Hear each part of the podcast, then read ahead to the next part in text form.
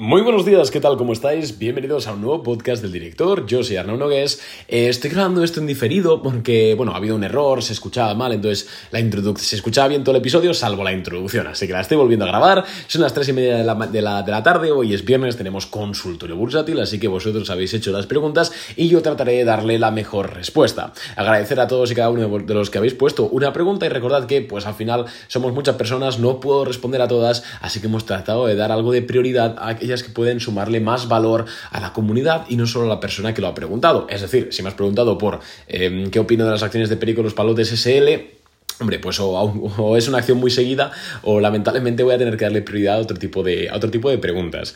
Dicho esto, quería decir antes de empezar con el episodio, y tranquilos, va a ser muy rápido, es 1 de marzo, eh, se ha terminado ya febrero, ha sido un mes que hemos terminado en negativo en Boring Capital, ahora hablaremos más, hemos perdido aproximadamente un 2%, es cierto que muchos clientes han terminado en positivo porque al final en la Google eh, compramos, la primera posición fue Google, que le ganamos un 7,5% de rentabilidad y cuando nosotros mandamos la orden de venta para realizar esa rentabilidad, pues claro, sigue subiendo, entonces si una persona vio el mensaje tres horas tarde ganó un poquito más y otra empresa que, nos saltó el stop loss fue Sentinel One, el día este del, del dato de IPC que fue malísimo. Claro, nosotros teníamos la mitad de la posición asignada, eh, abrió con un gap la baja, se debería haber asignado la otra mitad y luego haber saltado el stop, pero por temas de, oferta y de, bueno, por shock de, oferta y demanda, eh, pues a muchos clientes, la mayoría de hecho no, les entró ese 50% de, la posición adicional.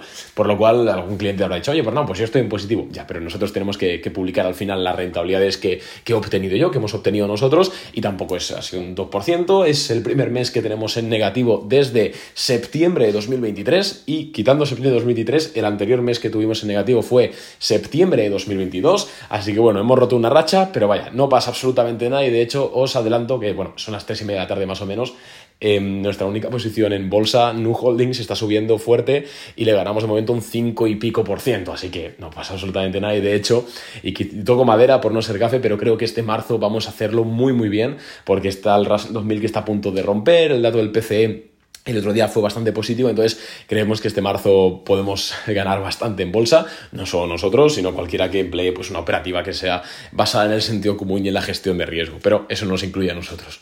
Así que nada más, atentos esta semana porque publicaremos en nuestra página web los resultados, ya sabéis que en un esfuerzo más de transparencia, sabemos, bueno, sabéis que para nosotros es el principal pilar de Boring Capital, la transparencia por encima de todo. Nosotros, sobre todo en este mundo que al final pues hay mucha, mucho traslúcido, mucha cosa opaca, de que gano dinero, solo hablo cuando gano, etc. Nosotros queremos distinguirnos, queremos separarnos, como lo hemos hecho en los últimos cinco años, que vamos a cumplir ya. Em, sí, vamos a cumplir en abril cinco años, así que, así que nada, lo publicaremos sin ningún problema y estad atentos a los que os interese. Em, os dejo con el episodio, chicos, que no os quiero quitar más tiempo. Un abrazo y a darle caña. una prueba. Ya estamos aquí de vuelta, lo siento, vuestro podcaster de confianza no es muy podcaster, pero bueno, amigos, me dedico a invertir, joder, perdonádmelo. Ya tengo aquí las preguntas, muchas gracias por supuesto a todos los que habéis hecho una pregunta, gracias, eh, sin vosotros pues estos episodios no tendrían ningún tipo de sentido y como siempre voy a tratar de responder a la mayor cantidad de preguntas posibles. Quizás, eh, si vamos mal de tiempo, es que hay muchísimas preguntas, eh, pues terminé por obviar aquellas que quizás son muy específicas, de un valor que poca gente conoce y pues sobre todo vamos a intentar responder las preguntas que ayuden no solo a la persona que ha hecho la pregunta, sino también al resto de, de oyentes, que hay muchos más oyentes que personas que preguntan. Así que dicho esto, vamos, vamos a ello. Vamos con la primera ¿Qué es qué aplicación usas para invertir? Imagino que, que, esta es una persona que lleva poco tiempo en el mercado, que lleva poco tiempo incluso eh, siguiéndonos. Yo sabéis que, a ver, hay muchísimas alternativas para invertir y más hoy en día. Yo recuerdo hace unos años que prácticamente tenías que hacer, y los que seáis, los que lleváis un poquito más de tiempo en bolsa, eh, sabéis que hace unos años era prácticamente tenías que hacer un ritual satánico para, eh, para conseguir comprar acciones a unas comisiones relativamente atractivas. O sea, yo recuerdo empezar con el, con el broker este de BVA, de pagar una millonada en comisiones, y hoy en día la verdad es que es mucho más fácil todo. Desde mm, el tema, desde la pandemia sobre todo, que se puso, a ver, entre muchas comillas, de moda invertir en bolsa, aparecieron un montón de aplicaciones súper em, friendly to use, en el sentido de que eran eh, pues para el móvil, interfaz muy sencilla, que algunas tienen más calidad que otras, es decir, no todas son basura, pero sí es mi recomendación y la que yo empleo personalmente es Interactive Brokers.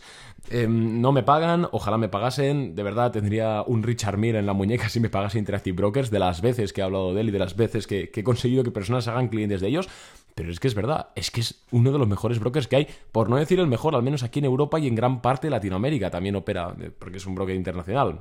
Si quieres otra, una alternativa a Interactive Brokers igual, oye, pues de giro sigue estando bien, aunque las comisiones han subido un poquito. Em, imagino que muchos estaréis con Trade Republic, que es así como el, el que más fuerte ha pegado, porque además te remunera el cash a un 4%. Amigos, yo tengo Trade Republic, o sea, yo tengo 25.000 euros en Trade Republic, pero por lo que te remunera los ahorros son 4%, no lo uso para comprar acciones. Lo he probado un par de veces para comprar acciones y lo que no me gusta es que, em, por ejemplo, tú compras acciones de Google, que es una empresa americana cotizada en Estados Unidos, y te ponen el precio en euros, de forma que si tú, por ejemplo, quieres poner esto, estás analizándolo en Webull, ¿no? O en TradingView, o en cualquier procesador de gráficos, y dices, mira, pues el stop loss va a 100 dólares por acción. Claro, en Trade Republic eh, no serán 100 euros por acción, sino que serán el equivalente. Entonces tienes que ir con cuidado haciendo reglas de tres, y he visto ya varios clientes que han tenido problemas de poner el, de pensar que han puesto el stop loss en el mismo sitio que hemos puesto nosotros en Boring Capital, y al final no, resulta que estaba en euros, claro, entonces tienes que hacer la regla de tres. Em, además hay bastantes acciones que no están en Trade Republic, que no están en Trading 212, que no están en XTB, que no están en eToro.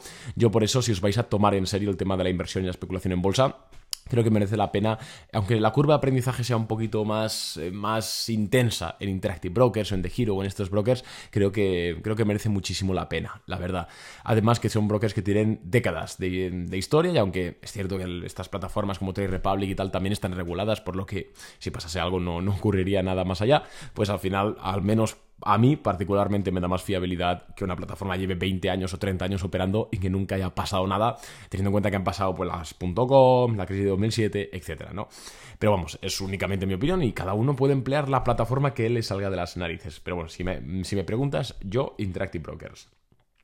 Laura nos pregunta, ¿qué hacer con una acción que en, pre, en premercado, imagino, sube, al abril baja y al cierre recupera? recupera así lleva días. Mm, a ver, pues depende de la acción en sí.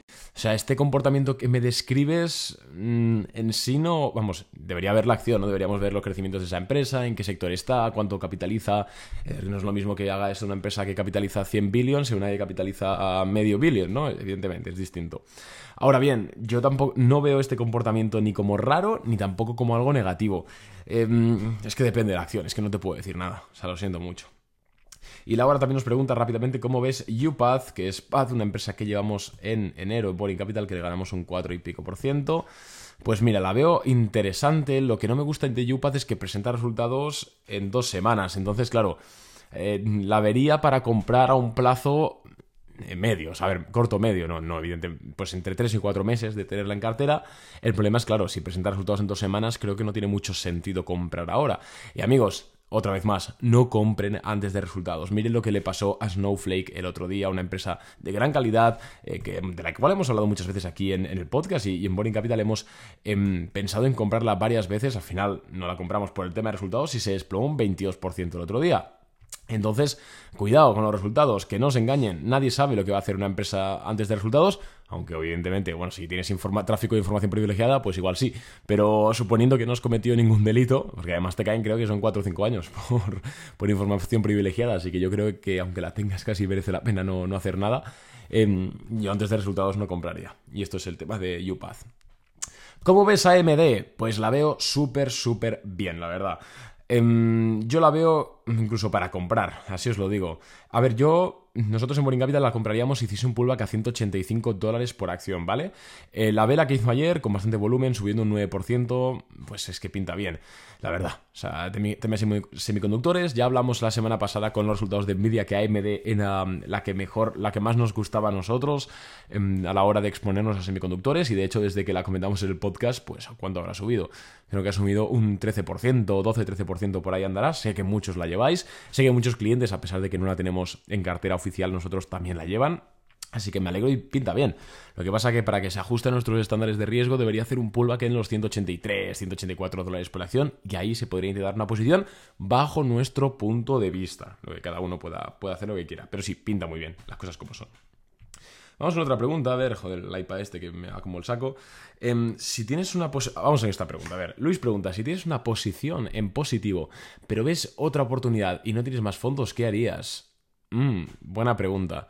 Al final em, estás describiendo un problema de, coste-oportunidad, ¿no? Esto lo, hablamos, ahora te correspondo a la pregunta, ¿no? Pero esto lo hablamos muchas veces. A, veces comprar acciones no tiene por qué ser, o comprar ciertas acciones no tiene por qué ser una mala decisión en el sentido de que vayan a bajar en precio, sino que puede ser una mala decisión en términos de coste-oportunidad, que te pase esto, ¿no? Que tengas el dinero bloqueado un tiempo y no puedas entrar en otras posiciones. A ver, a mí me faltan datos para responderte, Luis. Me gustaría saber, pues, qué acción es. No es lo mismo que sea una acción que tiene todavía más pinta de seguir subiendo que una acción que ya está extendida. Me gustaría saber, pues, eh, el market cap, si tiene crecimiento, si no. Me gustaría saber cuánto le ganas, porque no es lo mismo que le ganes un 0,5% que que le ganes un 20%. Si le ganas un 20%, dices, ostras, pues igual me merece la pena hacer, realizar algo de beneficio y aprovechar esa nueva oportunidad. Me faltan datos, pero en definitiva te diría que si es una posición que le ganas más de un 10-15%, sí que liquidaría aparte liquidaría aparte, la verdad. Mm, eh, Laura pregunta, ¿cuánto, cómo valorar, perdón, y cuánto tiempo mantener una acción o vender cuando se mantiene horizontal? O sea, lateral, ¿te refieres? Vale, pues al final, cuando nosotros compramos una acción y, empiezas a hacer lo que en inglés se conoce como sideways, es decir, estar en, eh, pues, en lateral, hay muchas personas que... Mm, espera, dadme un segundo que voy a comprobar... Vale, perdón, que estaba comprobando si estaba grabando, digo, a ver si estoy hablando solo.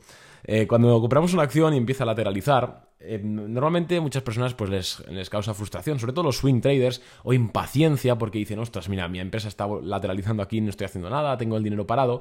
Tienes dos opciones. Una, si realmente te supone mucho, en el sentido de que pues tienes gran parte de tu capital ahí inmovilizado y estás perdiendo otras oportunidades, lo que yo haría sería liquidar esa posición y esperar a que rompiese esa caja ¿no? que forma de forma lateral al alza y cuando la rompa vuelvo a entrar. Eso es lo que haría yo. Si tuviese mucha posición ahí inmovilizada y necesitas el dinero pues para entrar en otra operación, ¿no? Para no entrar en un coste de oportunidad. Si no es el caso este, sino que simplemente has comprado la posición, pinta bien, no necesitas el dinero, tienes más capital para otras oportunidades, etc., lo que yo haría sería simplemente no desesperar. El stop loss inmediatamente por debajo de, la, de la zona del soporte de la zona lateral, y ya está. Y a que rompa o que... Si, has hecho una selección de acciones buena, realmente, eh, la probabilidad de que rompa al alza y que continúe su movimiento al alza es alta. Así que no te preocupes. Y si no, pues hombre, perderás lo que pierdas con el stop loss y a seguir tranquilamente. Quiero decir, en bolsa al final, em, en bolsa, bien hecho. Quiero decir, hay, hay pocas cosas que nos sorprendan o que nos puedan dar dolores de cabeza, la verdad. Entonces, simplemente ciñete al plan y si te salta el stop, te salta, siempre manténlo ceñido y si no, pues ya seguirá subiendo. No pasa nada por esperar un mes o dos meses. Nadie se ha muerto. Vamos con la siguiente, vamos con la siguiente pregunta que tenemos por aquí. ¿Crees que el SP500 tiene que bajar en el corto plazo? Pregunta Miguel. Hombre, pues mira, hoy, ha hecho nuevos máximos históricos. A ver, lo más fácil aquí es decir que sí, que el SP500 tiene que corregir ahora porque está sobrecomprado, porque fíjate que el Fear and Index, etc. Pero amigos, si os soy sincero, yo es que no le veo al SP500 con ganas de bajar. En bajar para mí sería hacer un pullback a soporte, es decir, caer un 5% no le veo cayendo un 5% en el corto plazo. A ver, igual la semana que viene sale un dato macroeconómico que nos sugiere algo y, cae. Vale, por supuesto que sí, o sea, no lo sé. Partamos de la base de que no lo sé. Pero a nivel técnico, es que no le veo con ganas de bajar, la verdad. No le veo con ganas de bajar. Yo creo, como mucho, yo creo que puede lateralizar, en el sentido de que pase cierto capital de las, em, de las magníficas 7 y de las empresas que más ponderan hacia mid y small cap, ¿vale? Creo que eso sí que es probable que pase en el corto plazo. Pero que el SP500 corrija, y ahora toco madera porque ya lo habré gafado, pero al menos, insisto, que pase algo extraño, no creo que suceda en, en el corto plazo. Evidentemente, en el medio plazo, pues va a tener que corregir sí o sí, o sea, eso va a ocurrir sí o sí. Pero ¿cuándo es la buena pregunta? Entonces, si la pregunta también iba por ponerse short en el SP500, yo no, no me pondría short, pero vamos, ni borracho. Se me complican algunos de los gráficos que pones. A ver si la pregunta continúa. Vale, perdón, aquí. Acabo de comprar el libro de O'Neill, algún libro de patrones para complementarlo. Se me complican algunos de los gráficos que pone. A ver, em, el libro de O'Neill realmente es bastante básico en el sentido de que al final, a nivel técnico, lo único, de lo único que habla es de bases, de roturas y tal. Yo te recomiendo más que otro libro complementario porque al final, en análisis técnico, me lo vais, a permitir, ¿eh? pero hay muchísima basura eh, englobada dentro de lo que es el análisis técnico. Y de ahí que muchas personas, muchos gestores o personas así un poco más tradicionales piensen que el análisis técnico es poco más que astrología. No, joder, no es astrología. Lo que pasa es que hoy en día se le llama análisis técnico a prácticamente todo. O sea, yo he visto gente hacer patrones y decir cosas que dices, esto no tiene ningún tipo de sentido.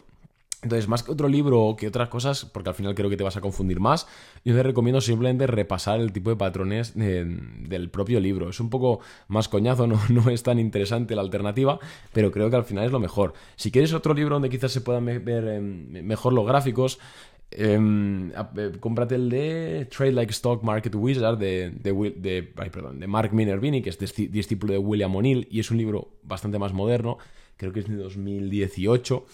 Y, pues ahí tienes eh, pues también un montón de gráficos y creo que se entienden algo mejor. Yo me leí primero ese y me, pareció bastante más, más aclaratorio. Pero bueno, que, que al final todo es dedicarle tiempo, como todo en la vida. Eh, eh, nos preguntan por aquí, ¿cuántas corbatas de capo tienes ya? Para que no sepa de qué está hablando, en Instagram de un tiempo hacia esta parte estoy comprando corbatas feas y poniéndomelas. Bueno, feas, joder, pues corbatas así un poco mm, estrampóticas, ¿eh? no, tampoco nada del otro mundo. Y, nada, de momento vamos con tres, ya tendré que hacer luego la siguiente adquisición, ya os la enseñaré. vamos con la siguiente pregunta que tenemos por aquí. ¿Cómo crees que el, evolucionará el mercado con el dato del PCE de ayer? Pues el PCE de ayer fue dentro del esperado y yo creo que el mercado esperaba incluso que fuese algo más calentito, porque los últimos datos inflacionarios que han sido IPC e IPP han sido peores del esperado, entonces yo creo que el mercado se esperaba algo de, algo de marcha, ¿no? Entonces yo creo que, bueno, de hecho está, está reaccionando de forma bastante positiva y creo que, así que puede seguir, la verdad. Entonces, por eso digo que es que lo que hemos, volvemos a lo de antes, el SP500 tiene pinta de seguir tirando, las cosas como son. ¿Alguna recomendación de ETF o fondo para el Russell 2000? Eh, a ver, yo no recomiendo comprar ni vender absolutamente nada. Esto es mi opinión, es mi podcast. Pero si quieres un ETF para traer el Russell 2000 y estás en Europa, échale un vistazo a. Em, ostras, creo que tiene uno iShares que se llama iShares eh, Russell 2000 UCITS. Bueno, de todas formas, si buscas en Google Russell 2000 ETF euros, porque si estás en Europa tiene que ser un ETF europeo por regulación, eh, te salen muchísimos y son todos iguales. Entonces, no, no tiene mucha complicidad, mucha complejidad eso. Vamos con la siguiente pregunta que tenemos por aquí.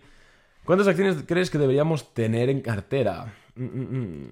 ¿Qué deberíamos tener? Ejemplo, con 20.000 euros en 1 o 5K en 4. Ah, qué buena pregunta, Eloy. Qué buena pregunta. ¿Cuántas acciones deberíamos tener en cartera?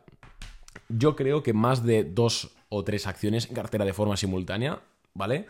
Es un error es un error. Tanto si haces swing trading como si vas a largo plazo. Me explico. Si tú vas a largo plazo, en primer lugar, la mente humana, a no ser que seas un crack absoluto, en cuyo caso no, escuches esto, pero si eres una persona promedio, como puedo ser yo, o como será la mayoría, ¿no? Pues, pues aquello del promedio, em, es imposible que puedas estar exactamente al día y al tanto de lo que ocurre en más de tres compañías a la vez a nivel fundamental, ¿vale? Es imposible. Em, os lo digo yo, o sea, de hecho, conozco un montón de gente que está en fondos y tal. ¿Y por qué te creéis que los fondos tienen tantos empleados? Quiero decir, cuidado con eso. Y si haces swing trade, creo que volvemos a lo mismo. Más de tres ya me parecen muchas acciones a la vez, pero muchas. Eh, si tienes mucho capital, hombre, y mucho tiempo, pues vale. Pero nosotros en Boring Capital, de hecho, lo más normal es que solo tengamos una a la vez, dos como máximo, no más. Tres, creo que la última vez que tuvimos tres fue en 2020 y fue una cosa de de fuerza mayor, porque es que pintaba muy bien y al final pues acabamos ganando bastante, bastante dinero, ¿no? Pero más de dos, tres es el límite, es que es imposible. O sea, si ya con una o dos tienes que, tenemos que estar, joder, estamos más de 10 horas al día, macho, eh, trabajando y analizando estas empresas y, mirando cada movimiento al detalle y cada noticia, imagínate tres. Es jodido, es jodido y, más, no sé, joder, yo por qué me dedico a esto y al final en Boring Capital pues nos dedicamos a esto, es nuestro trabajo. Pero imagínate siendo una persona normal que tiene su trabajo, que tiene su familia, que tiene sus amigos, eh, o no duermes o, algo estás haciendo mal. Entonces, que mucho abarca, poco aprieta y mejor mantenerlo simple. Seleccionar las mejores acciones, más que seleccionar en más cantidad. A ver qué tenemos por aquí. Mm, mm, mm, ¿Crees que es buen momento para realizar ganancias en el SP500 o mejor mantener? A ver, yo tengo un fondo indexado al SP500, siempre lo he tenido. Hago aportaciones cuando cae un 5, entre un 5 y un 10% hago aportaciones. O sea que llevo desde octubre, creo, sin, sin meter ni un duro más. Y claro, estoy ganando bastante dinero. Y yo no estoy vendiendo, la verdad, porque al final yo ese ETF del SP500 es simplemente una parte de, mi, de inversión a nivel patrimonial, ¿no? A nivel de largo plazo. No, no es como el swing trade, que sí que estoy muy encima, que si pasa algo, no, no, aquí si mañana hay una guerra o mañana eh, hay, pasa algo, digamos, económicamente hablando malo, eh, no vendería, por ejemplo, el SP500, cuando, mientras que sí que vendería mis acciones individuales, ¿no? Entonces yo no vendería. Ahora bien, si me dices, hola Arnau, em, a mí no me importa tanto el largo plazo, tengo pues un capital ahí que le gano ya un dinero sustancial, creo que puedo hacer un pull a colateralizar, o creo que ese dinero puede estar mejor invertido en otro sitio, pues yo te diría que pues sí que puedes hacer algo de ganancias, la verdad. Estarás ganando bastante dinero, eh, al menos en porcentaje, así que... Así que bueno, dame un segundo chicos, que, mm, que voy a... que voy a sonarme los mocos y ahora vuelvo, lo siento por ser explícito. Volvemos por aquí, lo siento amigos, vuestro podcaster de confianza hoy no está rindiendo al máximo nivel, está claro. Em, opciones de compra en marzo, gracias. No entiendo la pregunta, ¿te refieres a opciones financieras o a empresas que pintan bien? No, no, no la comprendo la pregunta, pero bueno, em, me gusta mucho em, la que tenemos en cartera. Joder, se me ha ido el santo al cielo ahora mismo, qué barbaridad. Eh, Nu Holdings, ostras, Nu Holdings, la tenemos en cartera en Boring, me gusta mucho. No la compraría ahora, quizás, porque nosotros ya le ganamos un 5, un 4, bueno, un 4, que ahora está cayendo un poquito. Entonces no la compraría ahora, pero la tendré en el radar. Me gusta, me gusta, me gusta, me gusta. Eh, a ver qué tenemos por ahí. A ver, pues estoy con la watchlist. a ver, AMD, me gusta ese, ese pullback del que hemos hablado. Eh, ¿Qué más tenemos por aquí? Joder, es que de todas formas, el podcast de ayer creo comenté varios nombres, así que pégale una oída porque, porque hablé más, estuve, estaba más preparado. Hoy me, pillas aquí un poco en, ropa interior, ¿no? Como, como quien dice. Pero bueno, hay bastantes empresas, la verdad. Las cosas como son. Eh, mira, MMYT, Make My Trip pinta bien. Bueno, hay un montón de empresas que pintan bastante bien para, para este marzo. Y además, si miramos el Russell 2000, amigos, está a punto de romper yo creo que marzo, abril, si no pasa nada, vale, por supuesto, si hay un mal dato de inflación, pues lo siento. Pero si no pasa nada, creo que va a ser un, mes donde se va a poder hacer bastante dinero en bolsa. Y lo dejo dicho, y lo dejo dicho. Veremos en 30 días cómo, cómo nos ha ido, pero creo que vamos a hacer bastante dinero en Boring Capital. Y bueno, en Boring Capital y cualquiera que, que, opere en este, en este sentido. ¿Qué opinas de comprar viviendas y alquilarlas? ¿Mejor que la bolsa? A ver, Manuel, yo creo que no es que sea mejor ni peor que la bolsa, sino que es un, activo totalmente distinto. Al final, la inversión inmobiliaria para alquiler tiene bastantes ventajas, sobre todo fiscales, en el sentido de que si lo haces como persona física, si lo haces como sociedad es otro rollo, ¿no? Pero como persona física puedes deducirte un 60% de, los ingresos, de forma que solo tributas por el 40% de las rentas de alquiler, mientras que en bolsa, pues no tienes deducción. Tú tributas el 19, el 21, el 23, lo que te toque por tramo, en, revalorización de patrimonio, ¿no? Y en los inmuebles tributas por tu rango de la renta. Em, pero otra cosa positiva que tiene el tema de inmuebles es el tema del apalancamiento. Al final, em, pues si tú vas a un banco a pedirle un préstamo de un 80, de pues, cuatro veces más del capital que vas a poner tú para comprar acciones, pues el del banco te va a echar a patadas. Pero si le pides, en cambio, que te financie el 80% o el 70% de una compra para una propiedad de hipoteca y tal, seguramente te la dé. Entonces, el acceso a financiación es más sencillo comillas, ¿eh? evidentemente tienes que tener pues un, un trabajo estable, pero bueno, entendiendo promedios es más, más sencillo, te permite más apalancamiento, pero también es más complicado. Primero, no creas, depende de la zona y depende de la oportunidad, pero no creas que la inversión inmobiliaria da mucha rentabilidad, o sea, igual te da un, en el mejor de los casos, un 6 o un 7% anual, teniendo en cuenta que ahora mismo los tipos de interés están altos, entonces la hipoteca mínimo al 3-4% te la van a cobrar. Entonces cuidado con eso, no creo que ganes más de un 6 o un 7% anual. Claro, en bolsa el año pasado nosotros hicimos más de un 65%. Bueno, pues sí, eh, ahí cada uno pues, podríamos haber perdido también. Bueno, con inmuebles también se puede perder. Otra cosa que no me gusta del tema de alquiler es em, el tema de que si se, te rompe, si se le rompe al inquilino el microondas, pues vas a tener que comprar un microondas. Mientras que la, yo compraron unas acciones de New Holdings y vamos, ya se puede romper el microondas de la oficina que a mí no me piden más dinero, ¿vale? Eh, otra cosa que no me gusta de los inmuebles es el tema de la selección de inquilinos, amigos. No imagino que estás en España, pero bueno, esto pasará en cualquier país, parte del mundo. Hay personas honradas y hay personas que son unos sinvergüenzas. Y tú, ya no digo por tema de ocupas ni nada, ¿eh? no, no estoy hablando de eso, que ese también es otro factor, pero bueno, vamos a suponer, ¿vale? Que, no te van a ocupar la vivienda sino más por hay personas que simplemente no cuidan los espacios en los que están. Entonces, igual te tienes un inquilino dos años, se va y te, te ha destrozado la casa, ¿vale? Y estos casos los he visto muchísimo. Entonces, al final es, un, es diferente. Si tienes ya mucho capital, pues diversifica. Si puedes hacer las dos, haz las dos. La diversificación está bien. Pero si puedes elegir, hombre, pues también igual es que yo estoy un poco sesgado, pero, pero yo me quedo con la bolsa. Eh, cuando cierra la sesión, se acaban mis dolores de cabeza. Eso desde luego. Vamos con otra de las últimas preguntas ya, que llevamos bastantes. Mm, mm, mm. ¿Los fondos indexados se pueden holdear antes de resultados macroeconómicos? Eh, ah, vale, imagino que te refieres a la regla de oro eh, de este podcast y de esta comunidad, que es no se holdea antes de resultados, a no ser que tengas un margen ya, ¿vale? O sea, si ya le ganas un 15, un 20, un 25% a una empresa, puedes permitirte el lujo de, de quedarte a resultados. Pero, a ver, el tema de los índices es distinto. A ver, em, a ver, también depende mucho de cuánto capital lleves, qué ETF, sea, em, si la volatilidad, el momento de mercado y todo esto. Si vas a corto plazo, si vas a largo plazo, pero vamos, en líneas generales yo no, no le diría a nadie de vender un ETF el día antes de que se publique un dato de inflación o un dato de PIB, la verdad. Creo que no es lo mismo, no es tan relevante como unos resultados empresariales. Al final una empresa que presenta malos resultados igual se pega un peñazo de entre un 15 y un 30%. Un ETF del SP500, por ejemplo, no se pega un castañazo ni de un 2, ni de un 3, cuando hay un mal dato macro, como mucho un 3. Cuando empezó la guerra de Ucrania, me recuerdo que cayó un 4%, y era la primera guerra en Europa desde, desde la, de los, la de los Balcanes, si no me falla la memoria. Claro, no es lo mismo, no es lo mismo. Entonces yo creo, no aplica esta regla. Pero sí para las acciones, ¿eh, amigos? No compréis antes del resultado, por favor. Hacedme el favor, si no lo hacéis por vosotros, hacedlo por mí. A ver, vamos a contestar las últimas. Eh, sería, esto es muy interesante porque en la... Em, no, no, eh, menos pregunta, ¿sería posible publicar las rentabilidades de Boring Capital antes de agosto de 2022?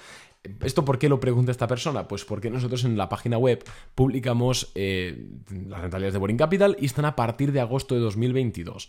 Eh, ¿Por qué están a partir de agosto de 2022 si Boring Capital lleva desde 2019 funcionando? Bien, realmente Boring Capital lleva funcionando de cara al público en el sentido de que cualquiera puede hacerse cliente desde 2020. Antes de 2020, de 2019 hasta marzo, abril, que fue el tema de la pandemia y todo eso, era, estábamos, pero solo éramos para seis, solo estábamos para seis clientes así de la zona, conocidos y con grandes patrimonios. Luego vino la pandemia, algunas de estas personas, porque tenían bastantes empresas, pues eran empresas relacionadas con, bueno, que se vieron muy afectadas por el tema de la pandemia, entonces, pues evidentemente no podían casi ni hacer frente a su actividad económica como para estar pagándonos a nosotros para que invirtiésemos su tesorería, ¿no?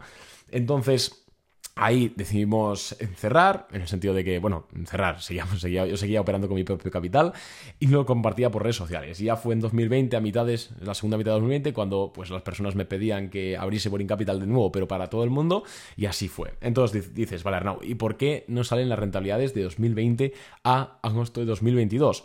Bueno, es que nosotros, antes, tenéis que entender que al final yo vivo, yo vivía, bueno, y sigo viviendo, joder, de la bolsa, lo que pasa que ahora Boring Capital me reporta también unos ingresos, tampoco son ninguna locura, pero me, me reportan unos ingresos y estoy más diversificado. Pero en aquel entonces, no, en aquel entonces mm, Boring Capital eh, pues me reportaba algo y ya está, y me daba más igual. Entonces, yo publicaba los resultados los resultados que obteníamos, perdón, nosotros, en Instagram, en historias destacadas, para que me entendáis, o sea, súper cutre. Y de hecho, si vais a mi perfil, no el de Arnau barra baja invertir bolsas, sino mi perfil personal, que es Arnau barra baja Nogués, en mis historias destacadas podéis ver los resultados de 2020, 2021 y todo esto.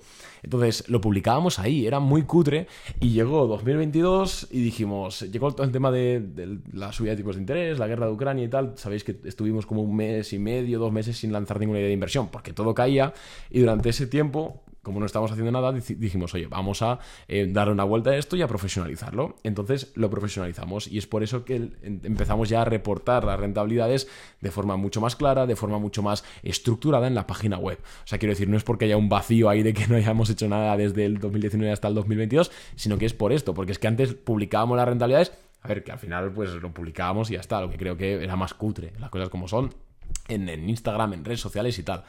Eh, así que a partir de ahí decidimos hacerlo en, en, esto, ¿cómo se llama? En, en, la página web, mucho más estructurado, creo yo que bastante más estructurado. Em, ¿Por qué no las ponemos? Pues esto se podría mirar, la verdad. O sea, no lo he mirado, no lo hemos pensado nunca, lo de traspasar las rentabilidades, como, eh, como ponerlas en la web también, las de antes de agosto de 2022. Eh, pues igual lo hacemos, la verdad. Igual te tomo la idea y lo hacemos. Pero bueno, esa es la razón. No es que haya nada, nada extraño.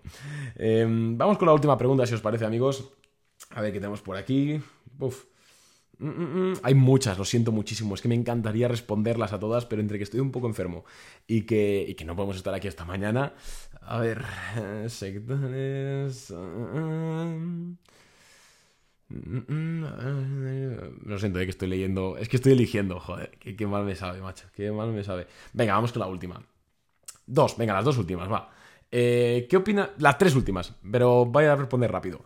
Eh, ¿El Cap and Handle es tu patrón preferido? Sí, no, a ver, es realmente Cap and Handle en sí, pues me gusta la High Tie Flag, me gusta una rotura de VCP, que puede tener forma de Cap and Handle, pero roturas de bases en general son lo que, más, lo que más me gusta y porque es lo que más funciona, no porque tenga ningún fetichismo extraño.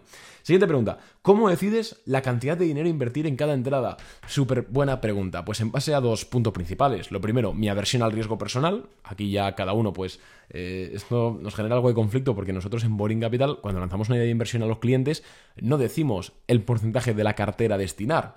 ¿Y por qué no lo decimos? Porque es que depende mucho de la persona en sí. Hay personas que tienen una versión al riesgo más baja, por lo cual pues destinan, por ejemplo, un 70% o un 60% de su cartera a una idea de compra y hay personas con una versión al riesgo más alta, eh, pero al revés, eh, que destinan un 10% de la cartera.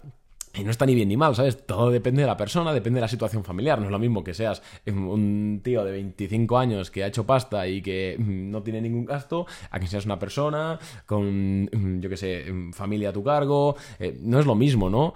Entonces, claro, depende mucho del tema personal, pero también depende de algo objetivo que es el riesgo de la operación. O sea, evidentemente, nosotros cada vez que compramos una idea en Boring Capital ponemos el riesgo, ¿vale? ¿Por qué ponemos el riesgo?